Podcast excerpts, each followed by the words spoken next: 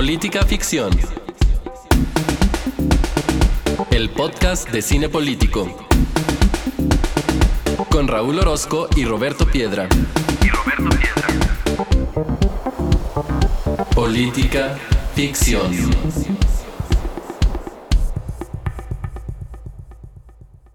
Bienvenidos sean todos a este episodio número 38 de Política Ficción. En esta ocasión vamos a ver o vimos un documental chileno que se llama El Agente Topo y este para platicar de ello pues está aquí como siempre Roberto Piedra. Yo a veces no digo quién soy, yo soy Raúl Orozco. Roberto, ¿quién eres tú? pues casi nunca dices quién eres, pero yo soy Roberto Piedra. Eh, pues como dice Raúl, vimos El Agente Topo, está eh, disponible en Netflix aproximadamente pues de, principios de este año 2021. A mí ahorita les voy a, preguntar qué les pareció, pero a mí me encantó este documental. Se volvió pues uno de mis favoritos de, de siempre, ya les diré por qué. Pero primero les presento a nuestro invitado del día de hoy es el maestro eh, William Octavio Mendoza. Les cuento un poco, es licenciado en Sociología por la Universidad de Guadalajara, es maestro en Investigación Educativa también por la Universidad de Guadalajara y es profesor de las materias de Gerontología Social y Gerontagogía. ¿Es correcto, verdad? Es correcto. Eh, y como académico que es, obviamente ha trabajado el tema de la vejez, el envejecimiento en escenarios de aprendizaje no formal y también es facilitador en grupos de personas adultas mayores. Entonces, el agente topo, si es que no lo han visto, pues eh, gira en torno a ese grupo poblacional, a las personas adultas mayores.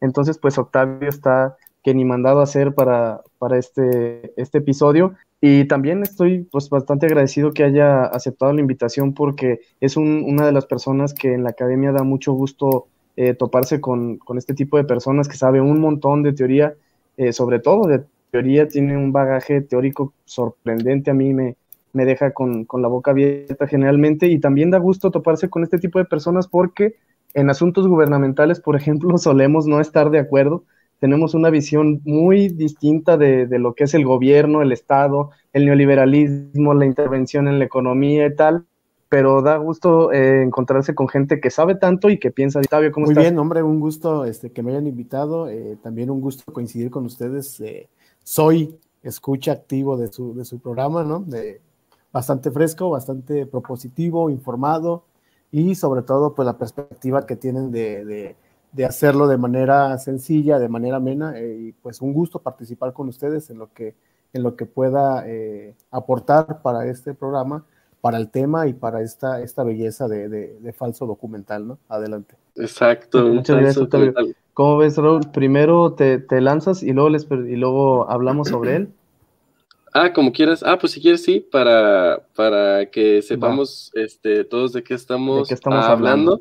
Les decíamos que, que La Gente Topo precisamente es un documental que, como ya anticipaba Octavio, pues es un falso, eh, bueno, e, es en realidad un híbrido entre falso documental y, y documental, este chileno de la cineasta Maite Alberdi, que para muchos de nosotros, como ya decía Roberto, pues era nuestro favorito para llevarse la estatuilla a mejor documental en la pasada edición de los premios Oscar, Oscars, perdón, pero por ahí se les atravesó este My Octopus Teacher que terminó llevándose este, este reconocimiento. Pero ¿de qué va el documental? En el documental vemos a Rómulo, que es un supuesto investigador privado, en la búsqueda pues precisamente de un topo, es decir, de un infiltrado quien se pueda hacer mm, pasar por huésped, y, aquí ya Octavio nos va a ir definiendo los términos, pero quien se pueda hacer pasar por huésped en una casa de adultos mayores, en un hogar de adultos mayores y verificar las condiciones en las que vive una de ellas, que es Sonia.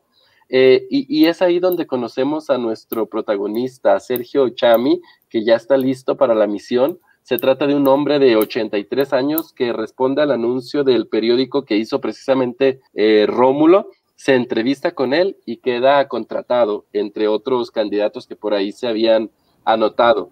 Lo que vemos después de esto es pues a Sergio internado en este hogar Cabe decir que Sergio acaba de enviudar, eso es importante para, el asunto de la trama. Y, en este hogar lo que vemos es a él compartiendo su vida y sus experiencias con las personas que ahí habitan y es a través de él que las vamos conociendo digo que los vamos conociendo un poco más y dije que las vamos conociendo no es casual porque en este hogar, eh, curiosamente, pues eh, las mujeres eh, son una mayoría abrumadora. Si mal no recuerdo, creo que solamente había cuatro hombres con Sergio, una cosa así.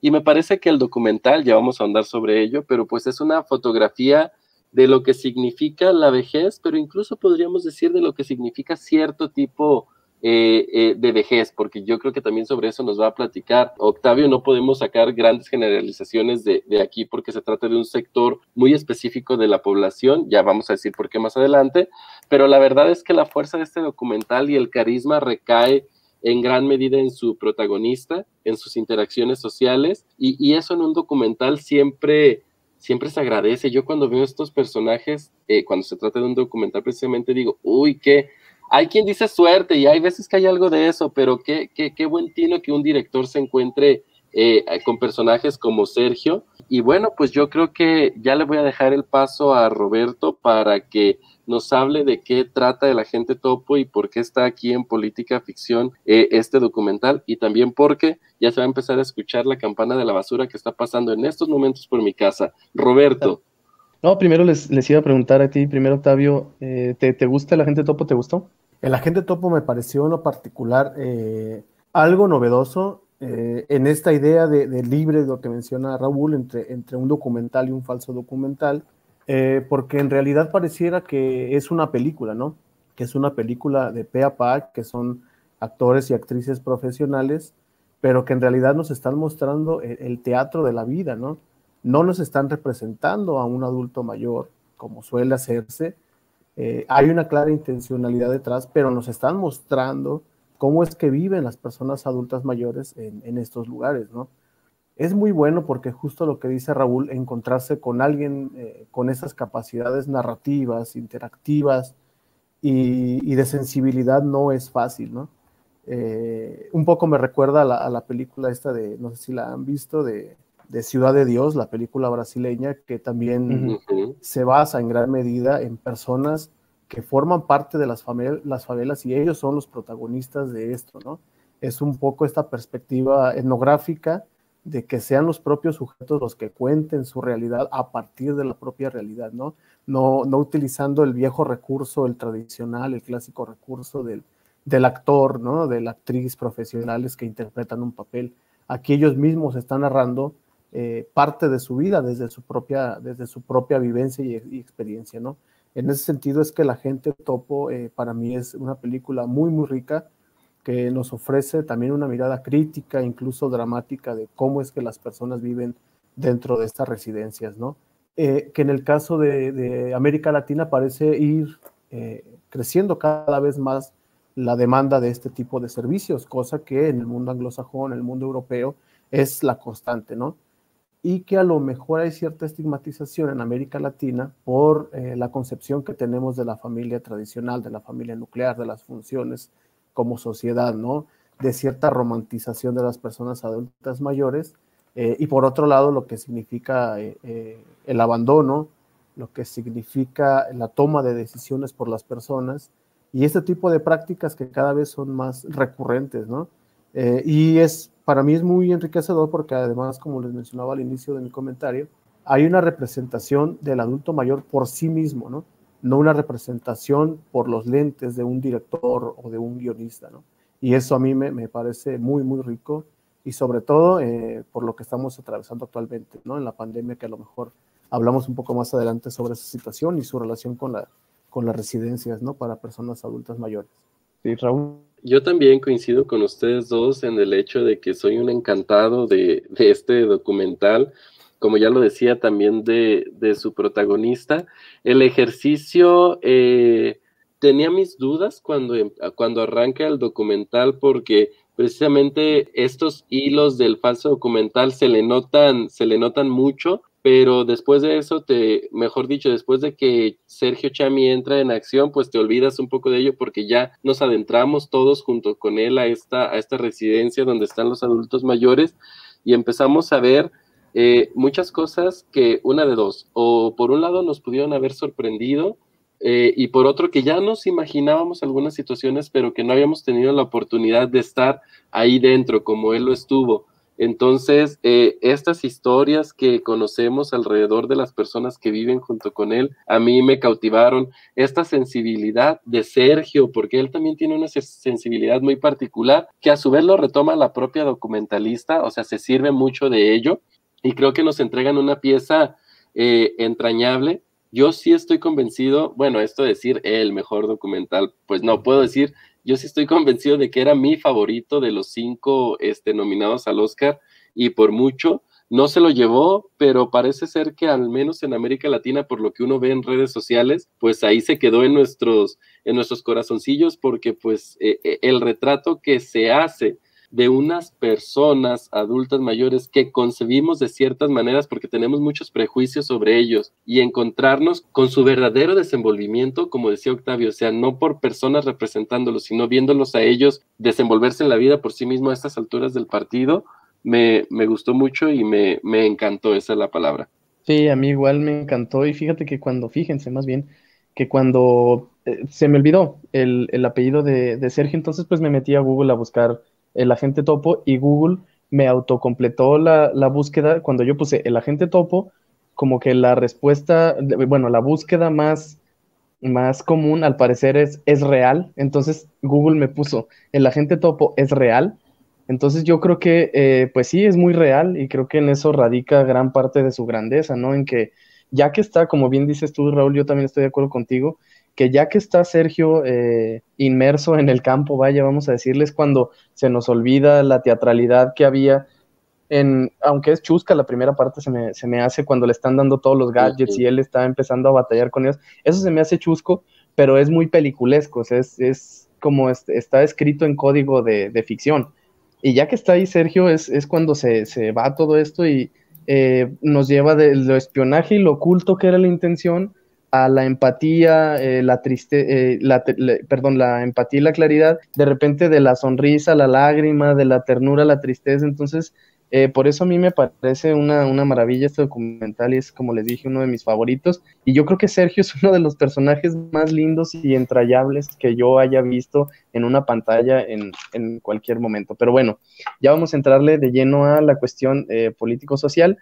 Y bueno, y ya vamos a entrar a, la cuestión que, nos atañe aquí, y es que estos espacios curiosos, pues son las casas hogar de ancianos. Eh, quizá, bueno, les, voy a platicar algo eh, personal como anécdota.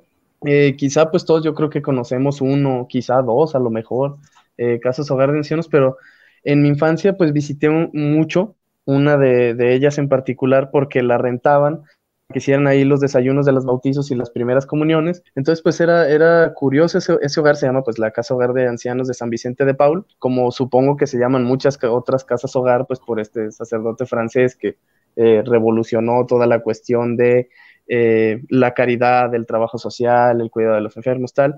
Entonces, pues era curioso que pues mientras todos los niños correteábamos ahí en los patios, eh, había pues adultos mayores, así como si fueran parte de una escenografía medio curiosa, y algunos solos, otros acompañados, tristes, alegres, sentados, parados, unos platicadores, unos callados, en andadera, en sillón. Entonces, el caso es que ahí, ya que lo recordé, obviamente en ese tiempo pues nomás estaba jugando y comiéndome los tamales que daban, pero cuando veía a la gente topo me acordaba de ese espacio en particular y pues es todo un entorno, ¿no? Un, un universo microsocial, se puede decir ahí, Octavio, ya lo dirás mejor tú, pues que tiene sus dinámicas, sus formas, sus lenguajes.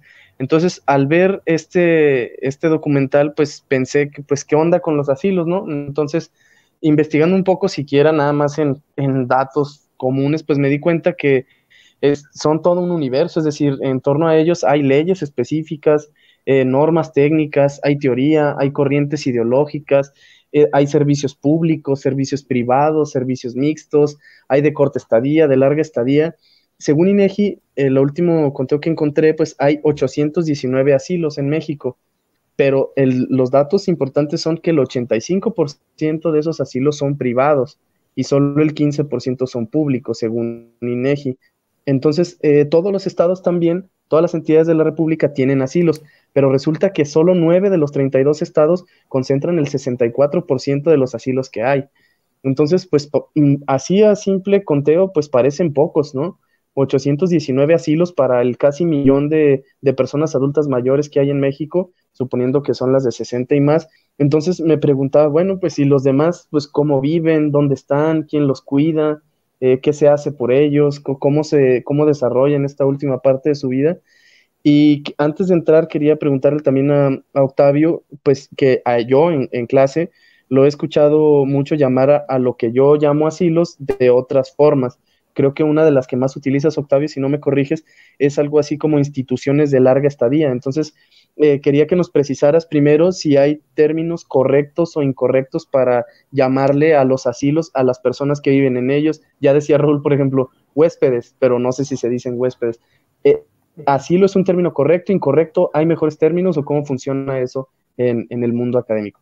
Ahí, hace falta precisar otras cosas, un poco retomando lo que mencionas, porque eh, de acuerdo con estos mismos conteos, hay un subregistro de este tipo de lugares en México, ¿no?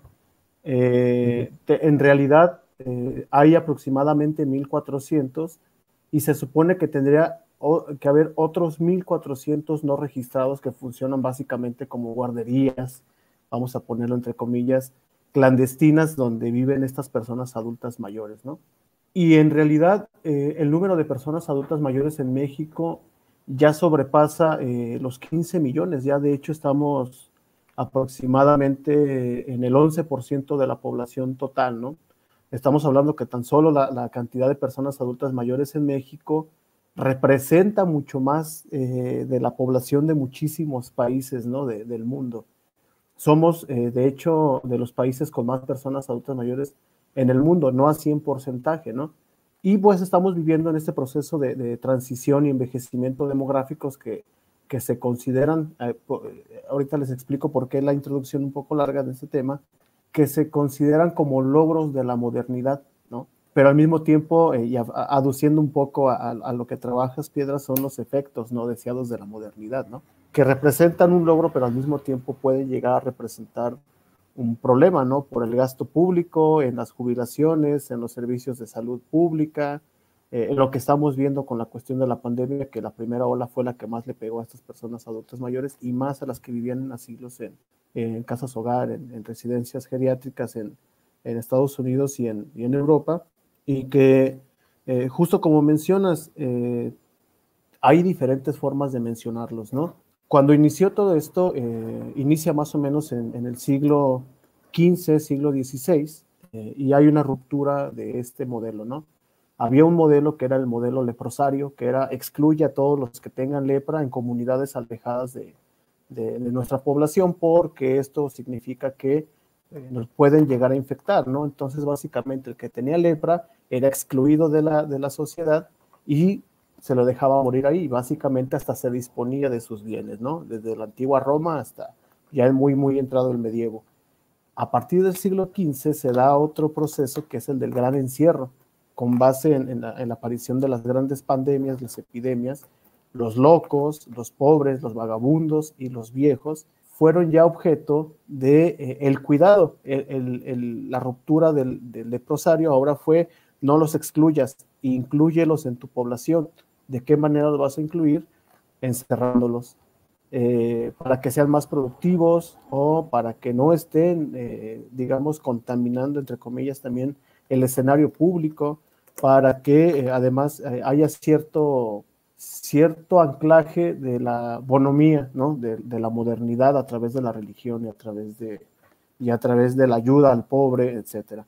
Desde ese entonces, pues había un encierro de estas personas, se buscaba eh, incidir en la conducta de estas personas para que tuvieran otro tipo de subjetividad que se apegara más a los tiempos, ¿no? Fue cambiando esto con el paso de los años y se fue distinguiendo al, loco, al vagabundo, al adulto mayor, al viejo, pues. Y entonces se fue diferenciando también estos tipos de instituciones, ¿no? Hacia el siglo XIX, eh, inicios del siglo XIX, empieza a darse un viraje hasta la medicalización de estos lugares y ahora ya se trata del cuidado de la vida de las personas adultas mayores, ¿no?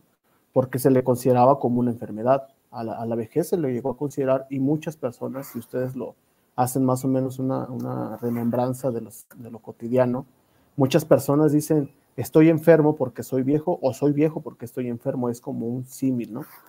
Y entonces, en esta búsqueda de, de medicalizar, se da este modelo también higienista, ¿no? El modelo higienista es mételos en un lugar, atiéndelos como si fueran pacientes, incluso muchos dicen pacientes, y eso fue, digamos, el, una de las terminologías, ¿no? El, modelo higiénico o higienista. Y el modelo asilar tenía que ver, pues, precisamente con esta perspectiva de, un, lugar de paso, ¿no? Un lugar que, que está ahí. La cosa es interesante porque a lo mejor un preso, un loco, un eh, vagabundo podía salir, pero un adulto mayor difícilmente sale de uno de estos lugares vivo, ¿no? Para buscar otro tipo de vida fuera de. Y conforme han pasado los años se le ha cambiado el, la forma de dominación. Por ejemplo, en Estados Unidos son los nursing homes, son los uh, hospice, este, también son los, eh, la vida asistida que le llaman, ¿no?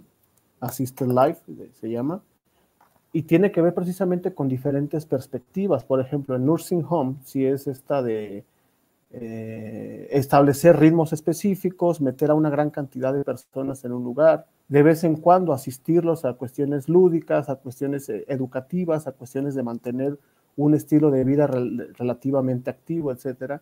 Eh, los hospice hacen referencia a estas personas que ya se encuentran con algún tipo de enfermedad eh, terminal y que requieren de asistencia todo el tiempo, las 24 horas, ¿no? Que ya no se pueden valer por sí mismos. No sé si escucharon o pusieron atención sobre este concepto de ser autovalente. El otro es precisamente el, el vida asistida o también estar como en casa, ¿no? Que son yo hago mis cosas y aquí vivo, aquí me asisten, aquí me pueden llegar a cambiar y darme medicamento, ¿no? Pero la idea no es que me tengan encerrado en sí mismo. Eh, esto cambia y por ejemplo, en el caso de México tenemos muy, muy inserto la cuestión del asilo.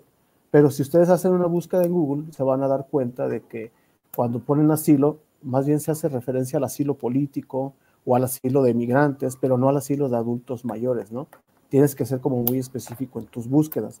Entonces ha cambiado mucho eh, la terminología para tratar de quitarle esta parte paternalista y asistencialista del asilo, y entonces ya se les llama casas hogar, eh, hogares geriátricos, residencias de larga estadía, que ya no es, fíjense, hay guarderías para adultos mayores, que yo te llevo a, yo llevo a mi papá o a mi abuelo a un lugar, lo llevo a las 8 y a las 7 de la noche paso por ella cuando voy de regreso a la casa, ¿no? Eh, hay diferentes formas de, decirlo. La terminología oficial que se utiliza de acuerdo con los, con los que administra el Estado por vías del DIF y de otros, de otros organismos eh, son casas hogar eh, o residencias geriátricas, mucho con este concepto un poco medicalista, pero también basado en derechos, ¿no? Ya se le gusta quitar esta perspectiva del asilo y ahora ya son casas hogar o eh, residencias geriátricas. Pero sí, tienen diferentes formas de, denominarlas y tendrá que ver mucho con el modelo con el que trabaja cada, cada residencia o cada, de, cada una de esas instituciones. Muy bien, Octavio. Oye, pero yo creo que, bueno, viéndolo desde afuera, al menos yo eh, detectaba prejuicios en mí mismo en torno a, sea como le llamen y sea cual sea, porque eh, creo que todo lo relaciono con el abandono, como si este fuera un lugar de culpa tanto para la familia como para quien vive ahí, como para quien trabaja, como para quien es benefactor. Porque los personajes, que mejor dicho son personas de la gente topo, pues se ven abandonadas como tal, ¿no? Eh, Sergio pues se da cuenta de que hay personas a las que no visitan sus familiares cuando al parecer pues estos familiares perfectamente podrían hacerlo, ¿no? Entonces eh, yo decía, bueno, entonces el, asilo o la casa hogar de ancianos pues es un lugar donde eh, vaya, desechar a, tus, a tus seres pues queridos y lo pensaba también en términos culturales y quería preguntarles a ustedes, empezando por ti Raúl, eh, ¿creen ustedes que una de las explicaciones de por qué estos prejuicios se tienen en estos lugares sea cultural creo que Octavio va a tener muchas más luces sobre, sobre el tema. Eh, digamos que desde la parte académica yo no lo he abordado, pero desde, desde quizás desde la experiencia personal haya mucho que decir o todos tenemos mucho que decir porque nos ha tocado vivirlo de alguna u otra manera, ¿no? Este, quizás con nuestros abuelos, quizás con eh, conocidos, quizás con vecinos, pero yo, yo creo que ahí hay un factor cultural definitivamente este, interesante en el asunto sobre, sobre cómo vemos a los viejos, cómo vemos a la vejez, pero incluso de, de, de qué es lo que entendemos por, por vida, ¿no? por este trayecto de, nacer, crecer, reproducirte y finalmente eh, eh, morir. Creo que hay culturas que tienen este más, mm, o no, no más manejado, pero manejado de manera diferente, por, por ejemplo, el asunto de, de, la muerte, incluido el de la vejez, porque sabemos que la vejez pues es proximidad a la muerte de alguna u otra eh, manera. Eh, en Oriente sabemos que pues hay una situación ahí particular que dista de lo que es en México, pero me, me, parece curioso porque creo que es la interpretación como del respeto a los viejos es distinta. Y aquí ya, ya, a lo mejor ya nos dará también más luces Octavio, pero ¿te acuerdas o se acuerdan tú, Roberto, Octavio, si nos escuchaste y nos escuchas cuando vino aquí Margarita y nos hizo una precisión de que cuando hablamos de viejos tenemos en la mente un tipo de viejos que hemos conceptualizado, ¿no? Este, pero los hay de todos tipos. Por ejemplo, yo recordaba a, a, mi abuelo que vivió 88 años, pero hasta los 83 yo todavía lo veía en su milpita, ¿no? En el solar de, de su casa este, cosechando el maíz todavía fuerte. Hay gente que ni siquiera puede llegar a esa edad con esa, con esa fortaleza y requiere otros tipos de, cuidados. Pero me parece, Piedra, que al igual que tú, muchos en México tenemos asociados, asociado el asunto de la vejez con abandono. Yo solamente conozco a una persona cuyo padre eh, se encuentra en uno de estos, de estos hogares. Y digo, pues si lo ves en tu entorno, dices, pues uno de toda la gente que conozco es muy, es muy poco que hay detrás. Y he percibido que hay un estigma a los hijos que tienen a sus padres en estas casas como, oye, él te cuidó toda tu vida y ahora tú lo vas a ir a abandonar a un lugar de. A votar a votar, cuando a lo mejor lo que estás haciendo, si, si el lugar es apropiado y adecuado y cuenta con todas las cosas que debiera tener, lo que estás haciendo es pues brindarle una oportunidad de vida que tú no podrías darle. ¿Por qué? Por un montón de cosas, porque ya estamos metidos en una dinámica este, laboral que desafortunadamente, por ejemplo, en una ciudad te implica estar quizás 12 horas en tu trabajo y además dos para transportarte de ida y dos para transportarte de vuelta. ¿A quién le encargas a un ser querido como es tu padre tu madre tus abuelos, no? Este, híjole, a mí se me hace un tema, un tema muy complejo, pero creo que el factor cultural sí, sí está ahí metido, porque incluso, y es lo último que voy a decir para ya darle paso también a, Octavio, creo que esto se percibe de manera diferente en el propio México si estamos hablando del México urbano al México rural. Yo, claro, porque como que... Sí, tu piedra, ahorita complemento. Ah, no, sí, no, como que eh, pareciera que en el entorno rural eh, la persona tiene que morir dentro de su vivienda porque ese es, ese es su casa, es su, su, lugar sagrado y en el contexto urbano como que es más fácil buscarle otro lugar, ¿no? Más, ¿crees que sea por eso? Pues mira, en el entorno rural, que pues es donde yo nací, donde me desenvolví en buena eh, parte de mi vida, lo que me tocaba percibir era precisamente, bueno, estamos hablando también si estoy hablando de como de referencia a las edades de mis abuelos, estamos hablando de abuelos que tenían una gran cantidad de hijos, 10, 12, 14, y, y todos vivían, al ser un entorno rural, relativamente cerca. Entonces el asunto de los cuidados por proximidad y por el asunto de cantidad de hijos, pues se daba de una manera este, diferente. De hecho, en los pueblos, Octavio, a lo mejor también esto es un prejuicio, digo, yo vengo de un pueblo, por eso lo, eh, eh, lo digo, no lo digo de manera peyorativa, este, no falta que incluso este, haya uno de los hijos este, encargado como precisamente de esa labor, del cuidado de los viejos. Eh, o alguna mujer. Eso te iba a decir. Y, en femenino te iba a decir. Y en mi pueblo tiene un nombre, este, que ¿Ah, ese sí? es peyorativo, que no lo voy a, decir, sí, claro. Pues no, no, ¿cómo crees? Hasta crees que oh, luego me linchan en redes sociales. No, pero se está, Estamos hablando de términos académicos. Sí, sí, sí. Eh, pues. claro, o sea, incluso estas cuestiones, obviamente deben de comprender que no lo dice uno a título personal y porque lo crea, ¿no? Claro. Fíjate que, que algo que mencionan ustedes son los prejuicios. Es interesantísimo, porque tiene que ver con lo que también dice Raúl, las vejeces. No hay una vejez, hay diferentes vejeces, ¿no?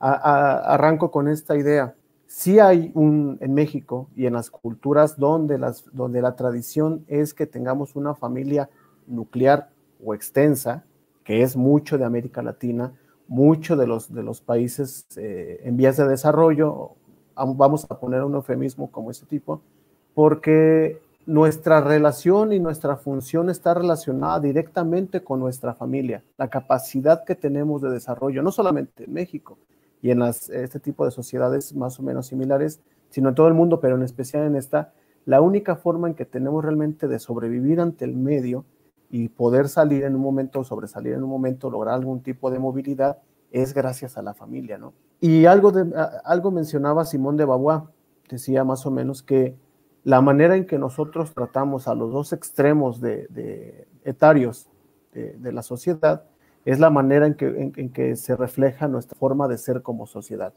Si nosotros tratamos mal a los niños y a los viejos, somos ese tipo de sociedad. La pregunta es entonces, ¿qué tipo de sociedades somos en México y en el mundo, no? Y a lo mejor podemos decir somos malas sociedades y, a lo mejor no voy a contravenir en esto en el sentido ético, moral, ¿no?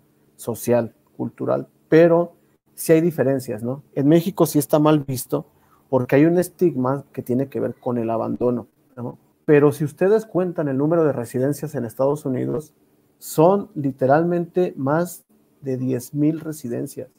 Viven millones de personas. Una opción cuando llega la edad de la vejez es precisamente vivir o cambiar de residencia hacia uno de estos lugares, ¿no? Y no está mal visto porque aparte eh, la concepción de familia, la función de familia es muy diferente que la de México. Nosotros, como ustedes lo mencionan, eh, seguramente Piedra, yo también crecí en un pueblo, estamos acostumbrados a conocer a nuestros abuelos. El mío falleció a los 94 años, eh, totalmente cuerdo, totalmente funcional. Lamentablemente fue por una enfermedad crónico-degenerativa, pero que justo en la casa llegamos a vivir eh, aproximadamente 18 personas, ¿no? Aparte son casas como de, como, de una, como de una hectárea, ¿no? Todos comíamos a la misma hora y era un despapalle. Y lo que ustedes mencionan es precisamente la naturalización del cuidado recae sobre las mujeres y normalmente sobre las, las, mujeres más chicas de la familia. No sé si Raúl se refiere a esto. Es una forma peyorativa de mencionarlas como las dejadas, las cotorras, las, Las quedadas. Las, las quedadas, las que, se, las que vestían santos, etcétera, ¿no? Y esto tiene que ver una, con una cuestión cultural y sociológica, antropológica muy, muy interesante que interviene en la cuestión del género. Incluso las propias personas del pueblo se pueden llegar a hacer cargo de una persona cuando se encuentra en abandono, algo que sucede muchísimo en, no sé si por ejemplo en Durango, ¿no? De, donde es piedra, no sé de dónde seas tú, Raúl, pero en los altos se da muchísimo. De Michoacán de Michoacán. no sé si Piedra, por estar más al norte, cambia ese asunto. Michoacán, Zacatecas, Jalisco. Se da mucho que hay comunidades completas que viven nada más personas adultas mayores, mujeres y niños. Y muchos adultos mayores en abandono que son cuidados por otras personas de la propia comunidad. Lo que ustedes mencionan de la ciudad es totalmente cierto. La ciudad, en la ciudad vivimos a un ritmo en el que los hombres y las mujeres debemos trabajar en el que no tenemos la oportunidad de estar en la casa para cuidar a una persona adulta mayor y en los cuales una opción precisamente puede ser una de estas casas hogar. Y justo como ustedes mencionan, ya no existe la, tanto la figura de la, de la familia compuesta o la familia patriarcal, eh, que está compuesta por diferentes generaciones, tanto vertical como horizontal, sino ahora es la nuclear, eh, como en el caso mío. Mi esposa, mi hijo y yo somos tres personas. Mi, papá y mi mamá de más de 60 años viven en Tlajumulco. Eh, cuando empezó la pandemia, yo nada más van dos veces que los veo, pero antes de eso nada más los veía cada mes. ¿Se dan cuenta? O sea, porque vivimos a este ritmo aceleradísimo en el cual no nos podemos hacer cargo de, de, las personas adultas mayores, ¿no? Ahora, eh, fíjate que es interesante porque también antropológicamente hay estos ritos de paso. ¿Quién define quién es viejo? O sea, si uno habla sobre este poema de Quevedo, de, pues desde el momento en que empiezas a, desde el momento en que naces empiezas a morir y empiezas a envejecer, pues todos somos viejos desde el momento en que nacemos, ¿no? Si lo vemos cronológicamente. Si lo vemos socialmente, eh, hay diferencias muy, muy notorias de cuándo llega la vejez para las personas. Por ejemplo, hay quien dice que a partir de los 35 empieza efectivamente un declive a nivel este, hormonal, a nivel celular, a nivel, etcétera, físico, físico etcétera. La cosa es no hacer el paralelismo entre vejez y enfermedad, pero por otro lado, ¿cómo entonces concebimos al adulto mayor? ¿Quién dijo que 60, no? Si ustedes revisan la legislación en México, todavía en tiempos de Fox empezaba en los 70 y luego lo redujeron a 65 y luego lo redujeron a 60 pues esto tiene que ver con las cuestiones de vulnerabilidad social, ¿no? Multidimensional. Y también con otros aspectos. Algo que mencionaba Raúl, y es interesante, En el medio rural, un adulto mayor no lo es tanto un viejo, porque pues la adolescencia produce adolescentes, la niñez, niños, eh, la adultez adulto, la vejez debería producir viejos, pero hay una carga negativa simbólica en este concepto, ¿no? Eh, en los medios rurales está relacionada con la funcionalidad, funcionalidad de la persona. ¿Puede o no aún realizar faenas en el campo? No, ya no puede. Entonces es probable que ahora sí se lo considere como un viejo viejo, no solamente por su apariencia física. En, normalmente en los medios urbanos está relacionado también con género. La jubilación es nomás normalmente entre los 60 y los 65, ¿no? Y no solamente la jubilación legal, sino cuando te obligan a salir del mercado porque ya no te dan un empleo. Ese es un rito de paso hacia la vejez. En el caso de las mujeres es cuando ya no pueden cumplir con las funciones reproductivas en los dos sentidos. En el sentido biológico ya no pueden tener hijos y la menopausia se puede convertir en este rito de paso o también al no poder desarrollar las actividades reproductivas dentro del hogar, que son mantener, pues digamos, la base de la sociedad, ¿no? Entonces también son vejeces diferentes, de acuerdo con el género, de acuerdo con la clase social, de acuerdo incluso con la etnia y de acuerdo con los medios rurales y urbanos, que son muy distintos tanto en su composición como en su dinámica cotidiana, ¿no?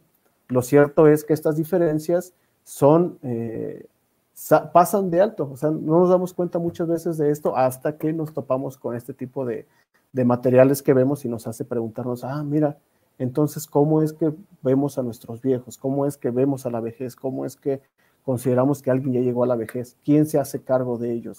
Eh, y todas esas preguntas pues son absolutamente necesarias, ¿no?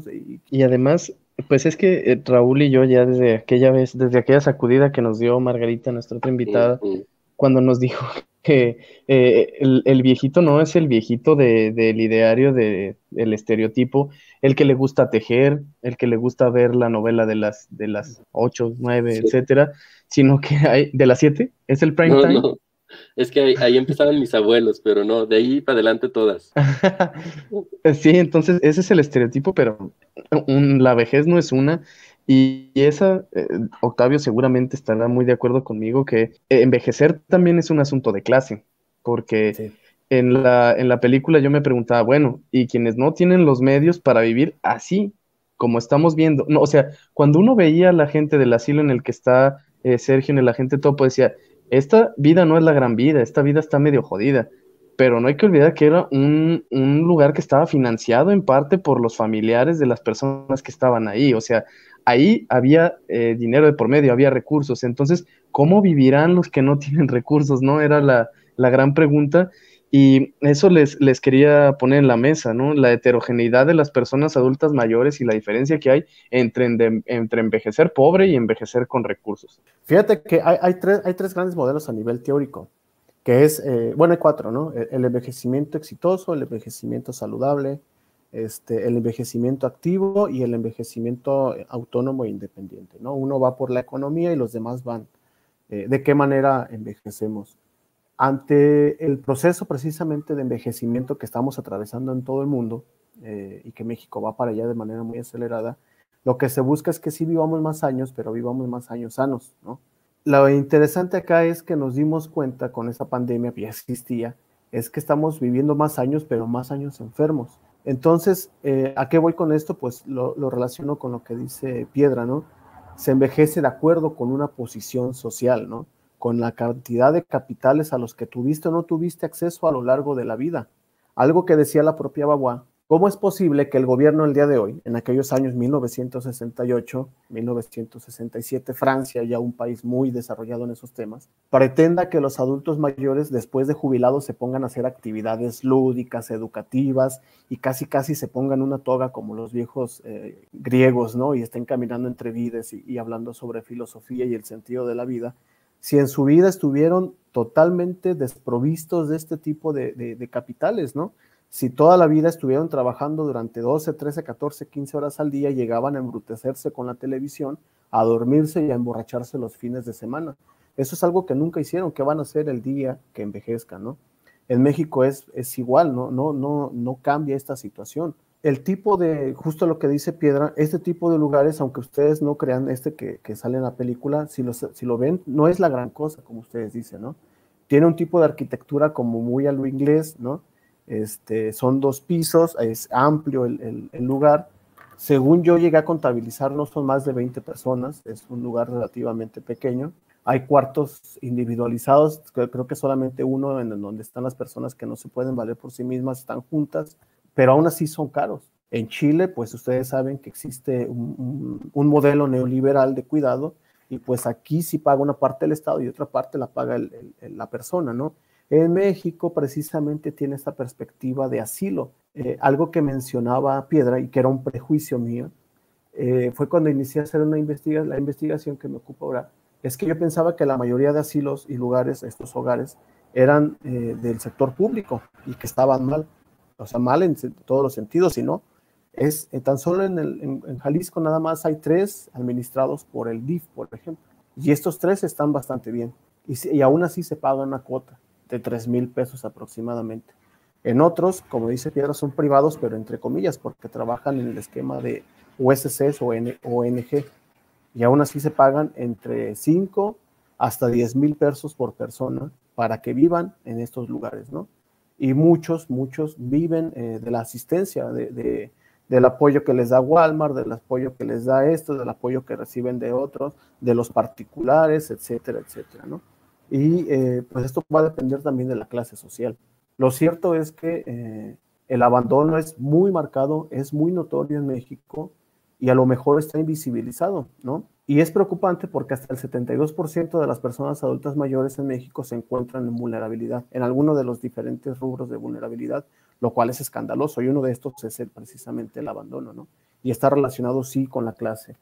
Eh, hay otros que vas a ver tú otros modelos, otros eh, casas hogar, donde cada quien cuenta con su espacio, con su baño, se apropia de su espacio, lo transforma para sí, le da mucho sentido. Las eh, actividades eh, son, lúdicas, hay actividades educativas, hay actividades de primer orden, ¿no?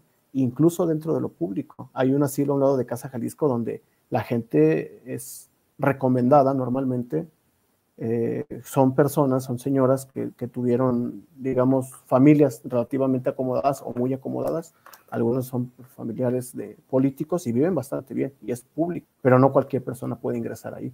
Tiene que ver con esos capitales de los que menciona Piedra, que están relacionados con, la clase social. Sí, porque generalmente vemos eh, eh, los asilos, bien sean públicos o privados o de esquemas mixtos, como lugares que que nos asustan, ¿no? Que nos asustan en algún sentido. Y ya, ya ha dicho Piedra que, que generalmente están relacionados con este concepto de, abandono y no necesariamente los, los asilos o estas casas hogares eh, son las peores maneras en las que un viejo puede pasar los últimos años de su vida. Es decir, ya ambos son las mejores. Sí, ya ambos lo comentaron. O sea, para empezar, quien está ahí es porque tiene la posibilidad económica primero, este, social incluso también a la par, de, de estar en estos lugares, porque hay viejos que están solos en sus casas, sin asistencia este, de nadie, o sea, de ningún hijo, de ninguna enfermera, o no de enfermera, pero volviendo a este caso de los pueblos, ¿no? Que siempre sabemos que hay gente que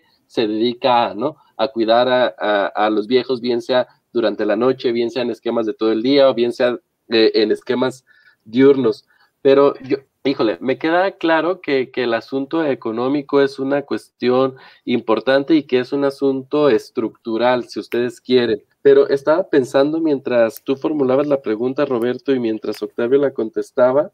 A ver, yo tengo muy asociado este asunto de que la vejez es deterioro.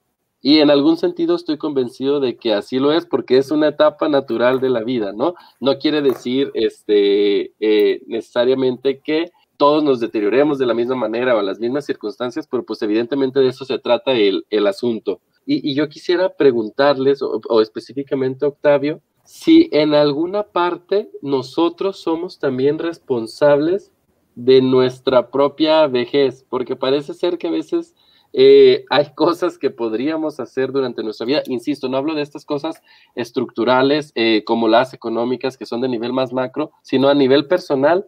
Este, hay cosas que nosotros podemos hacer para, para tener una, eh, una vejez un poco menos complicada. Justo lo que mencionas, la, la, perspectiva tradicional es que la vejez es deterioro o la vejez es este, desgaste, ¿no? Y es que objetivamente lo es pero subjetivamente se llega a ser viejo, ¿no? Y esto tiene que ver con los estilos de vida que tú mencionas. Por ejemplo, en México tenemos eh, que las principales causas de muerte están relacionadas con enfermedades crónico-degenerativas que se relacionan directamente con los estilos de vida que tenemos a lo largo de, los, de los años. La alimentación, el sedentarismo, las actividades, etc. Si ustedes se dan cuenta, si hacemos una revisión, nos vamos a dar cuenta que las personas con mejores ingresos viven mejor en esta etapa de su vida, y pueden llegar a vivir un poco más. Eh, y caso contrario, las personas que se alimentaban con lo que les iba cayendo, con la coca, con las malpasadas, con las borracheras, con el cigarro, con la, con la falta de ejercicio, con los estresantes, los factores estresantes, súmale la carga genética, pues hay un envejecimiento que puede considerarse poco saludable, ¿no? Y pues sí vamos a vivir más años, pero vamos a vivir más años medicalizados. Hay unos experimentos conductistas que ya no se aplican en seres humanos, pero que se aplican en ratas, ¿no? Una rata se le aisló, a muchas ratas se les aisló.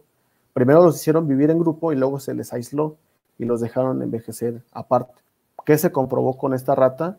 Que generó más tumores cancerígenos y no solamente eso, sino que se hizo, eh, digamos, antisocial. Cuando ya se le empezaron a, integrar más ratas en su, en su lugar de, donde vivía, pues son animales muy sociales, como, como los seres humanos, ¿no? Aunque de pronto esa analogía ya no es tan aceptada en ciencias sociales. Pero ¿qué pasó? Se hizo, odiaba, odiaba, era casi un caníbal, pues, ¿no? Eso lo trasladaron, ya se sabe que hay muchísimas limitaciones en este tipo de, de esquema, pero explica mucho por qué se busca que haya un envejecimiento activo, porque el envejecimiento activo lo que nos hace es no solamente llegar más sanos a la vejez, sino llegar socialmente muy bien, porque las, interacciones sociales nos hacen vivir más años, nos alejan del estrés y nos hacen tener mayor actividad y buscar mayores actividades. Y esto va retrasando este deterioro que tú mencionas, que sí es objetivo, la vejez pues sí desgasta y que hasta se nota ¿eh? en las personas de ahí de, de, la gente topo, ya que lo piensas, las personas que mejor se desenvuelven son como las que más visitan, como las que en su historia de vida tenían eh, trabajos como una que actriz que salía en comerciales, que hacía cameos, es de las que mejor se relaciona, la que cuenta que con su familia tenía más actividad, pues es de las, de las, de las más activas, entonces pues probablemente ahí ahí sea un ejemplo. Pero la última cosa que les quería poner es que, pues ya sé que no hay fórmulas mágicas en esto, obviamente, pero quería invitarlos a hacer un ejercicio de imaginación en el que los, los tres tenemos poder político de decisión, tenemos la información técnica suficiente, el presupuesto no es problema y la decisión eh, sería bien recibida por el público, ¿no? Vamos a, dirían los economistas ceteris paribus, tenemos todo eso. ¿Qué tipo de intervención pública, pensando como, como Estado, como gobierno constituido, implementarían ustedes para atender de mejor forma a, estos adultos mayores en, en, residencias? Pensaba yo, por ejemplo, en una política pública como, como tal, quizá por regulación, por campaña de concientización, por ley, por multas, estímulos? ¿Qué, qué es el, el, camino que ustedes trazarían suponiendo que tuvieran todas estas condiciones? Octavio. Me pone difícil la pregunta, ¿no? Pero si yo tuviera el, poder de hacer esto, yo apostaría mucho por la, por la vida en comunidad, apostaría por volver a vivir, a sentirse parte de una comunidad y evitaría en la medida de lo posible eh, la residencia. La en, en, términos gerontológicos y geriátricos se le conoce como institucionalización. Yo lo evitaría porque finalmente es una forma de etiquetaje social, es una forma de encerrar a estas personas y ubicarlos en un espacio y que esto va a generar una imagen determinada de la persona, ¿no? Yo lo que buscaría entonces es un trabajo intergeneracional a nivel comunitario en el cual cada persona adulta mayor tuviera un ingreso suficiente para que uno sea atendido por propios miembros de la comunidad en las necesidades más básicas de la vida cotidiana y aquellas personas que presentaran, por ejemplo, eh, signos de ya un deterioro muy avanzado a nivel cognitivo y físico, que pues fueran cuidadas en su casa, en esta idea que ustedes mencionan de el arraigo y la identidad que uno, eh, los adultos mayores puedan llegar a tener sobre su propio espacio, ¿no? Yo buscaría eso incluso vivir en comunidad de personas adultas mayores, aunque esto también forma parte de un modelo un tanto excluyente, ¿no? Pero lo cierto es que nosotros como animales gregarios vamos a buscar aquellas personas con las que nos identificamos más, ¿no? Aquellas personas con las que encontramos más sentido en un momento determinado de nuestras vidas, compartimos algo y que a lo mejor no se va a poder romper con las barreras, este, ¿cómo decirlo?, etarias, ¿no? Simbólicas que nos separan entre jóvenes y viejos, pero que finalmente yo creo que hacernos cargo como sociedad de las personas adultas mayores es un compromiso, ¿no? Hay que verlo en términos muy utópicos y en el entendido de que también ellos nos pueden retribuir con muchísimo del conocimiento que tengan de la vida cotidiana, ¿no? Porque si algo, a lo mejor no tienen dinero, a lo mejor no tienen vitalidad, pero sí tienen experiencia, ¿no? Y esto es importantísimo para tratar de recomponer este tejido social que hace falta en México, ¿no? Entonces yo apostaría por esas cuestiones de, mínimo un, recurso económico suficiente y un trabajo intergeneracional también a nivel comunitario. De acuerdo, Raúl. Fíjate que yo creo que dada la diversidad en el tipo de vejez que tenemos. Creo que el frente está abierto para que se le entre por muchas partes. Eh, hablando de la vejez en general, no solo del tema de los asilos, pero por ejemplo, algo muy sencillo. Para un adulto mayor, moverse en una ciudad como esta o como cualquier ciudad este, de nuestro país es una verdadera complicación. O sea, lo es incluso para nosotros, quizás si no nos damos cuenta porque de movilidad todavía andamos bien, no puedes traer un bastón, no puedes hacer pasar una silla de ruedas por una banqueta que en un lado tiene un nivel, en otro otro, que no todas tienen rampa de acceso, este, y, y son esas pequeñas cosas desde incluso cómo ordenamos y cómo concebimos nuestras ciudades. El tema de los puentes peatonales, pues si ya vas en una silla de ruedas, pues ya le bailaste en ese asunto para cruzar de un lado de la avenida a otro cuando sabemos que las avenidas en algunos casos pues son es como, como cicatrices que separan este, una parte de la ciudad de, de otra. Entonces yo creo que hay muchas intervenciones. A mí me gusta pensar en estas pequeñas intervenciones en las que se puede realizar que, aparentemente pudieran este, no tener una relación directa con el asunto, pero que en realidad la tienen, como es el asunto de, la movilidad, permitirlos que se desplacen, porque para empezar, si no, si no pueden salir a la calle, pues evidentemente no se van a poder desenvolver en sociedad, ¿no? Por, decir algo, no se van a poder transportar del punto A al punto B, aunque vivan en su casa y tengan la posibilidad de ir a un lugar que ofrece opciones lúdicas o opciones de entretenimiento, culturales o de, o de convivencia en cualquier sentido. Entonces, pues yo más bien me traería un equipo de muchos Octavios que tuvieran el ojo puesto en este asunto y que ellos me fueran diciendo para dónde le damos. Antes yo hubiera creído, y antes me refiero antes de la gente topo y antes de, escuchar a Octavio, antes yo hubiera creído que esta cuestión tenía una buena salida con la concientización, ¿no? Con tratar de cambiar eh, de raíz la cultura hacia los adultos mayores, pero quizá no se trata de eso. Bueno, primero, por la complicación, ¿no? La viabilidad de ese, de ese proyecto pues sería casi estéril. Además, pues ya vimos que no sé si vaya por ahí el asunto. Eh, pensé lo mismo que Raúl. Eh, bien dice Octavio que pues la institucionalización no parece ser la solución, pero también sí parece ser una salida, y en eso estoy de acuerdo con Raúl, a que una persona profesional atienda mejor a mi familiar de lo que yo lo podría hacer pensando también en, enfermedades mentales, por ejemplo, ¿no? Eh, aprender a lidiar con, eh, pues, esquizofrenia, con Alzheimer, con, otros trastornos que difícilmente uno puede hacer, pero un profesional quizá le podría dar una mejor vida a 40 minutos de mi casa, tal vez, ¿no? Con mi acompañamiento como familiar y podríamos ahí hacer una, una dinámica de vida funcional para todos. Me parece que podría ser, ¿no? Pero tenía pues este prejuicio de eh, asilo es igual a abandono, a votar y a mal hijo, ¿no? Entonces, eh, yo también iría por la cuestión de, las pequeñas acciones. Eh, Octavio al principio ponía el dedo en una cuestión muy sensible, que es que yo, según INEGI, basado en el, en el DENU, en el Directorio de, Unidades Económicas, pues yo les presentaba una cantidad de, de asilos registrados y Octavio nos decía, no, son muchísimos más. Y población adulta mayor también es más de la que creemos. Eh, y además, pues la de 60 y más es, es anciana, etcétera, ¿no? Entonces yo iría primero por la regulación de estos, de estos centros, contarlos para empezar, saber dónde están, saber quiénes son los responsables, qué tipo de abordaje eh, teórico-metodológico utilizan, porque a fin de cuentas los asilos tienen chiste, ¿no? No nada más es, es esta cuestión de vivir y sobrevivir hasta que mueran y nos los llevamos al, a, a, la tumba y ya, ¿no? Pues por supuesto no es así también reforzar pues las normas técnicas de las condiciones adecuadas que deberían de tener estos, estos centros, estas instituciones. Y también sí creo en la subvención y en los subsidios estatales. ¿no? Me parece que el Estado pues definitivamente debe de inyectar una cantidad importante de recursos en que estos lugares, a pesar de que sean operados por eh, particulares, pues salgan a flote, ¿no? A fin de cuentas, son eh, los adultos mayores pues merecen atención por medio de la política eh, social y de, desarrollo social. Entonces, creo que ahí el Estado sí tendría que, intervenir a manera de, impulsor, como tal, con billetes, con contantes y sonantes, ¿no? Pero bueno, esa es opinión personal. De nuevo, agradecerle a Octavio la plática. Eh, pues yo la verdad es que me la pasé bien, aprendí mucho, me sigo cuestionando cosas, le puedo seguir dando vueltas al asunto y quizás estos tres puntos que les dije, quizá luego los cambio, a lo mejor luego eh, compro la de la institucionalización, a lo mejor no, pero eso solo demuestra pues que es un, un tema sumamente complejo.